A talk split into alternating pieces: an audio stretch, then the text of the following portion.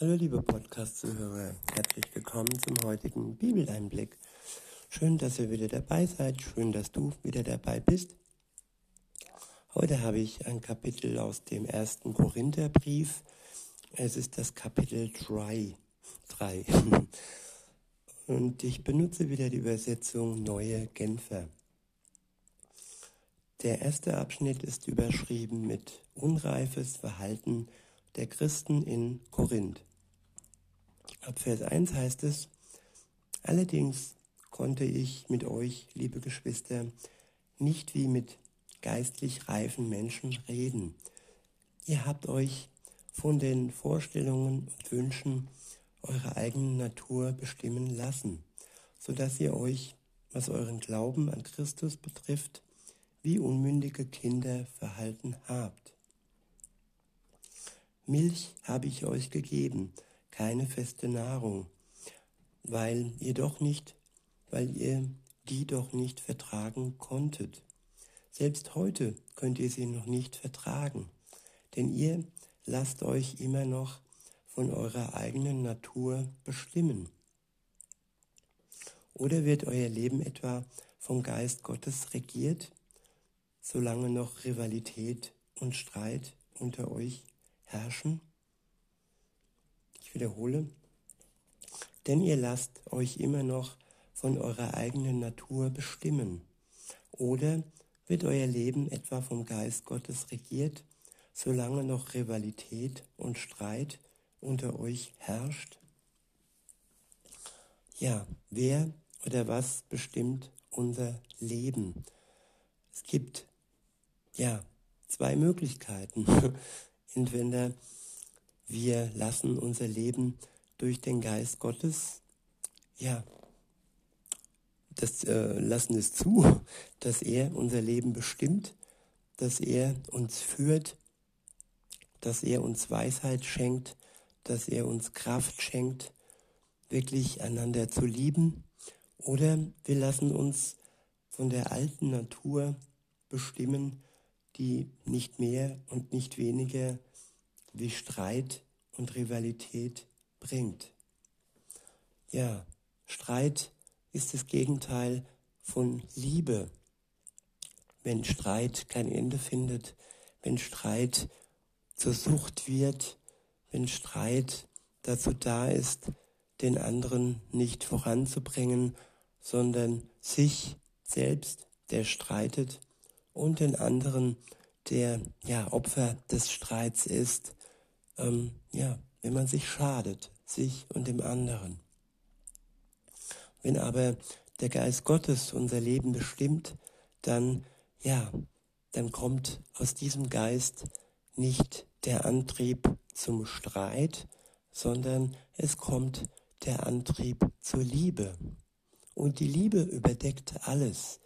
Sie überdeckt die Schuld, sie wischt sie zwar nicht weg, nämlich vor der Gerechtigkeit Gottes müssen wir uns rechtfertigen, aber wenn wir ehrlich sind mit dem, was passiert ist, mit, mit unserer Schuld, dann wird die Liebe die Schuld wegwischen und wir können Tag für Tag neu beginnen mit Gott, aber auch mit den Menschen, ähm, wo wir die Dinge im Leben bereinigen, wo wir ja darüber hinweg sehen, wenn alles besprochen ist, wenn alles angesprochen ist, wenn die Schuld ja auf den Tisch gekommen ist und man dem anderen die Möglichkeit gelassen hat, sie vor Gott zu bereinigen. Und wenn man auch sich selbst die Möglichkeit und ja hoffentlich auch ja das Ziel und die Wirkung der Vergebung an sich hat wirken lassen. Weiter heißt es dann ab Vers 3, beweist ein solches Verhalten nicht vielmehr, dass ihr euch nach dem richtet, was unter den Menschen üblich ist? Der eine sagt, ich bin Anhänger von Paulus, der andere, ich bin Apollos. So reden Menschen, die Gott nicht kennen. Der nächste Abschnitt ist überschrieben mit die Apostel, Diener Gottes und Diener der Gemeinde. Ab Vers 5 heißt es, wer ist denn Apollos und wer ist Paulus?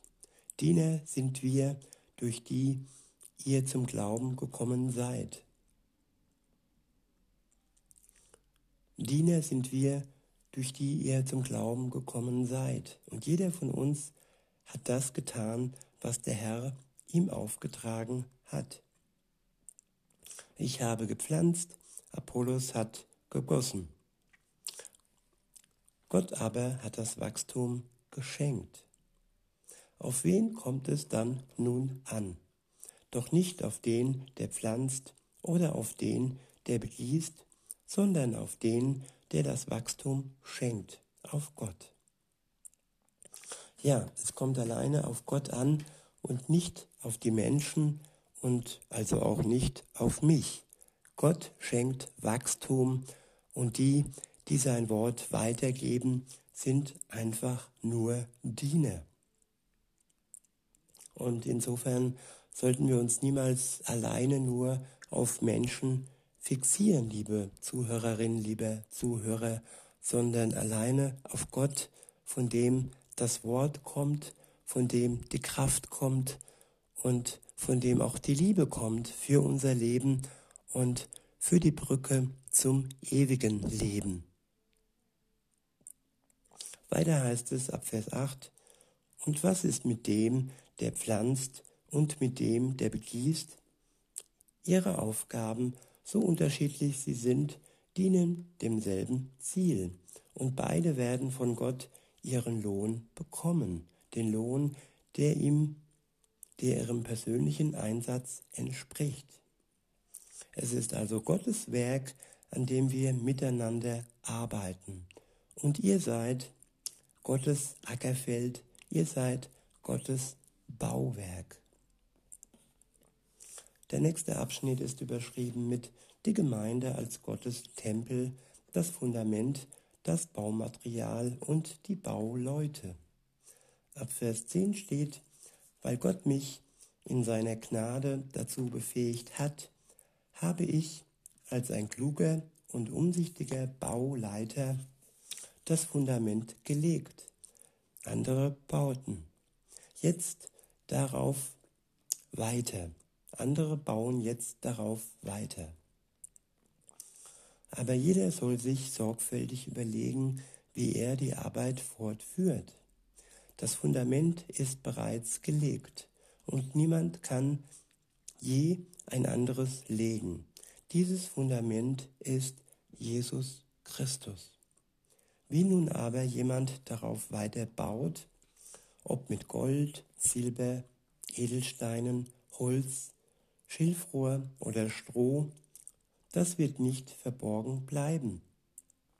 Der Tag des Gerichts wird bei jedem ans Licht bringen, welches Material er verwendet hat.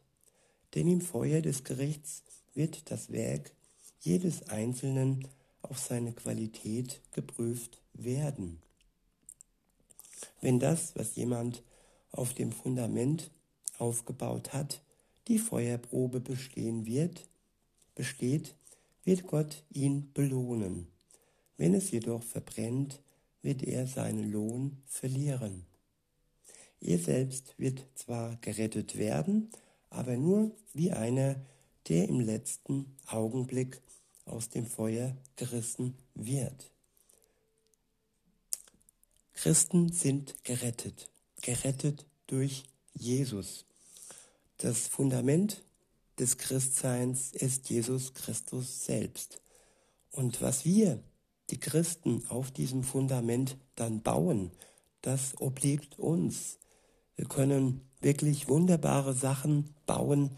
Wir können das Wort Gottes strahlen lassen auf dem Fundament oder wir können auch schnell irgendwas daherreden oder schnell irgendwas äh, bauen, das schnell zerfällt. Ja, wichtig ist wirklich zu sehen, dass Gott jeden am Ende rettet, durch seinen Glauben. Der Glaube an Jesus Christus, das Fundament, das Fundament rettet. Aber aus unserer Dankbarkeit heraus ähm, können wir und dürfen wir etwas Wunderbares auf diesem Fundament erbauen. Die, die, ähm, das Baumaterial dazu schenkt uns Gott selbst. Ab Vers 16 heißt es, wisst ihr nicht, dass ihr der Tempel Gottes seid und dass Gottes Geist in eurer Mitte wohnt? Wer den Tempel Gottes zerstört, zerstört sich damit selbst, weil er Gottes Gericht über sich bringt. Ich wiederhole, wisst ihr nicht, dass ihr der Tempel Gottes seid und dass Gottes Geist in eurer Mitte wohnt? Wer den Tempel Gottes zerstört, zerstört sich damit selbst, weil er Gottes Gericht über sich bringt. Unser Körper ist der Tempel des Heiligen Geistes.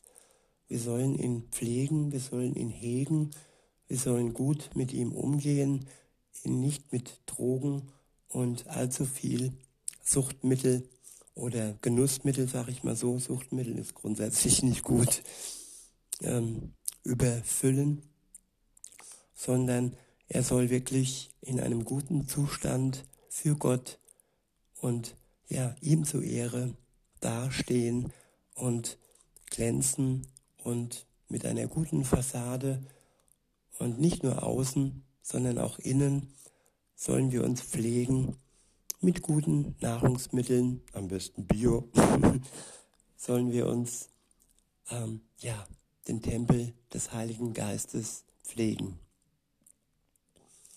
Weiter heißt es,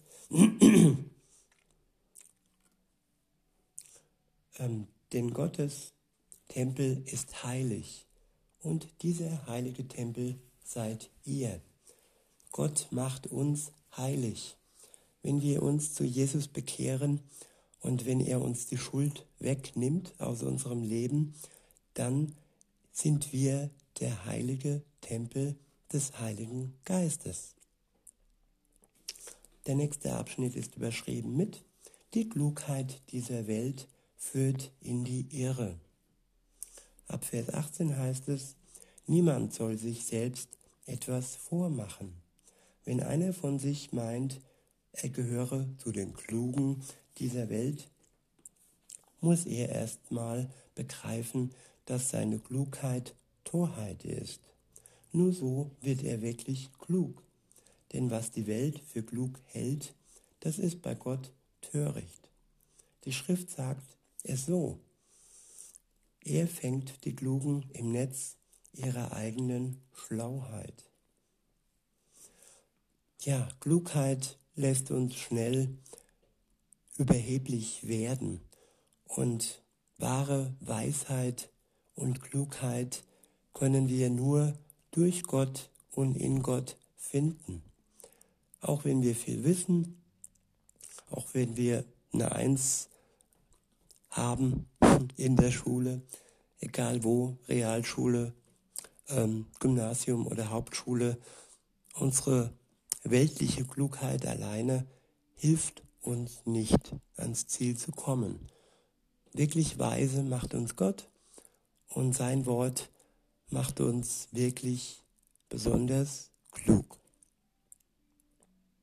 Weiter heißt es, der Herr kennt die Gedanken der Klugen er weiß, wie unnütz ihre Überlegungen sind. Weiter heißt es, der nächste Abschnitt ist überschrieben mit, alles gehört uns, wir gehören Christus. Ab Vers 21 steht, was folgt aus all dem?